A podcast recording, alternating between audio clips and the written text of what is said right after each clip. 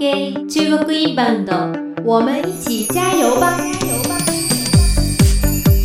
大家好、フレンドリージャパンの近藤です。同じくフレンドリージャパンのシャオインです。はい、はいそれでは今日はやっぱりあの話題は、話題の話をはいしましょう。えーどうしても避けて通れないと思うんですけど、はい、えーコロナウイルスの影響による、えー現地の状況これをちょっと我々が今知ってる内容をおより具体的に話をしたいと思います。はい。でボスは毎日もう1月下旬から毎日数字を拾って統計して、ねえー1月の25日ぐらいから、えー発症者と、えー治癒者、まあ、あの完治した人うんの数字を、おーまあ、中国の衛生健康委員会っていう、まあ、政府機関からの数字を見ながら、えー状況だけは把握しようと思っています。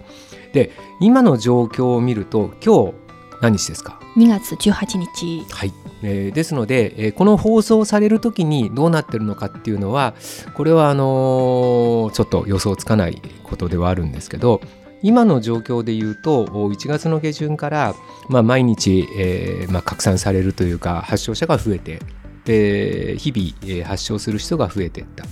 はい。最初のうちはやっぱり注射っていうのは数は少なかったんですけど、えーここ最近、えー2月の15日からは、えー日々増える発症者の数を、えー治癒者治る人の数が上回ってる。はいっていう確かにことは、えーまあ、あの最近、えー中国の政府が言ってる、えーピークっうんていう部分を迎えたのかなっていうように今は思います。そうですねただまあこれはあのこの後どういう拡散をするかとかどういうこう影響があるかっていうのは、えー専門家でもおなかなか意見が分かれるところなので、うん。えーあくまで今の状況でしかないんですけどこれがピークってことはここから収まってってくれれば嬉しい。ねあのだから今は、えー中国の人たち日本に対してすごく感謝してくれてるそうですね。その話題がものすごく多いので、これですっとこう落ち着いて、まあ、インフルエンザの冬の季節が終わって収まるみたいに、うん。えー終わってくれれば本当に、えー嬉しいなと。そう日本もまあ、そうなるようにみんな頑張ってますよね。そうです。あのー昨日もソンパさん、え北京のソンパさんと上海のシュウさんと皆さんでビデオ会話をして、はい、状況大変ですね。うんはい家からちょっと出れない状態で、出れないというか自粛してあんまり出ないようにしてます。そうですね、まあ、自粛もあるし、えーそれぞれ市政府のお北京市、えー上海市の方から、えーある程度お強制的に、えー家から出ないで拡散を防ぐっていうのに、みんな本気で努力をしてる。っていうのは感じはしま。そうで皆さん、団まあ日本でいうと団地ごとで住んでてで団地ごとに委員管理会がありますと、はい、でその委員管理会は家庭ごとに1枚の出入り証明書を作ってます。でソンパさんの話によると1日1家で1人しか一人一回し1か出れない。回しか出れない。あもう、えー不給不要のお外出を避けるというか、そうえー必要最低限の買い物だけが認められてで入る時出る時え絶対、ーお店に入る時出る時マンションに出る時入る時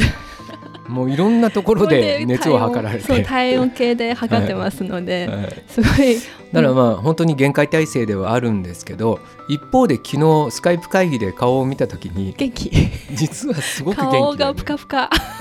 なんかいつもより、えー忙しくう時間がない中でいろいろやってる、えー普段に比べると逆に余裕持ってるのかなっていう気はします。だから深刻度っていうのは逆に家にいて、えーみんな努力をして発散あの拡散しないようにしてる、えーその一方でそんなにまあ暗い感じのイメージではなくてうん。逆に何をこの期間でやるべきか。そうでした、うん。あの旅行か私の WeChat であの旅行会社のいろんな担当者とつないでてやっぱり訪日部署の担当者とか責任者を最近よく連絡してくるのが情報をたくさんくださいと、そうなんですよあね。の今はあのうちの会社は勉強の期間として皆さんいっぱい資料を作って店舗と販売員にあの配って勉強していただきたいというメッセージがたくさんがあってうんうんで今一生懸命資料をせ整理して逆ます。に普段はこれ見てねって情報を流してもなかなか忙しくて見れない人たちがうん情報くれって言ってる、そうなんですよ。そういう状態だからやっぱ中国の人もすごく真面目というかもうあまりにも暇なのかもしれないけど。だけどあの、まあ、今、えー中国武漢市以外も限界体制の中で出社制限っていうのを取られてててで今週2月の17から一部の企業がオープンして出社を始めてるみたいなんですけど社員が言うように旅行会社の人たちっていうのは今ツアーの販売を禁止されてるのでね。で、えーそういう意味で今会社に行ってもある意味しょうがない、うん。そしたらもうちゃんと今は自宅で待機をして、えー、よという感じのお状態。うん。でそんな中で、えー逆に余裕があるからこそ情情報報を今収集してツアー販売の解禁になった時に一気に爆発しよう。そうです。と本当いう空気には感じますよね。準備しているので、なんか普段より10倍ぐらい勉強熱心な。余裕があるんでしょうね今は。うん。うん。で、まあ。今まであんまり聞かれなかった、その地理的なここからここまでどのぐらい時間かかりますか、というそういう質問さなかったんですけど最近は結構細かく聞かれてるだからよりプロフェッショナルな、えーうん。ツアーの造成を自宅努でやって力ると。努力あそう皆さん WeChat ですね、やっぱり。で日本との違いっていうと私が、まあ、日本でこんだけのお中国が今あの政府の、えー要請で、まあ、要請というかせ政府の、えー政策で、えうん。ー自宅制限をしてる、はい、ここまでの制限って共産党じゃないとできない。と思います。これうん。日本でやって、えー自宅から出ちゃいけないっていうのは多分ちょっと考えにくい、うん。日本もそうだし欧米もそうだと思うんだけどでも今それをやることによって、えーウイルスの拡散を防いでるっていうのはすごくいいことだと思うんですけど、うん。えーそれに関して、えー自宅にいるから何もできない。っていう感じでは逆にない。ないです。日本だと会社出社しないイコール仕事しないイメージはなんか私なんかはあるんですけど逆に中国の人は家にいても WeChat でやってる会社にいても WeChat でやってるんだからそうです。あまあある意味関係ないでしょ。っていう、そうです、うん、空気はあるので。うん、だからうん実際に物の販売とかのツアーの販売をしないっていうことはに、えー自宅で普段よりもじっくり仕事やってるっていうそんな印象を受けますよね。うん、あと旅行会社の皆さん言ってるのがあのウイルスがもしこの状況を抑えましたら日本に恩返しをしたい。あでーもう皆さん本当にもみんな言ってます、もう今こそ応援メッセージをみんな一緒に戦う気持ちでそうです。日本の皆さんも協力して一緒に一緒に。一緒に一緒に戦ってはい。で、えー明るい未来を、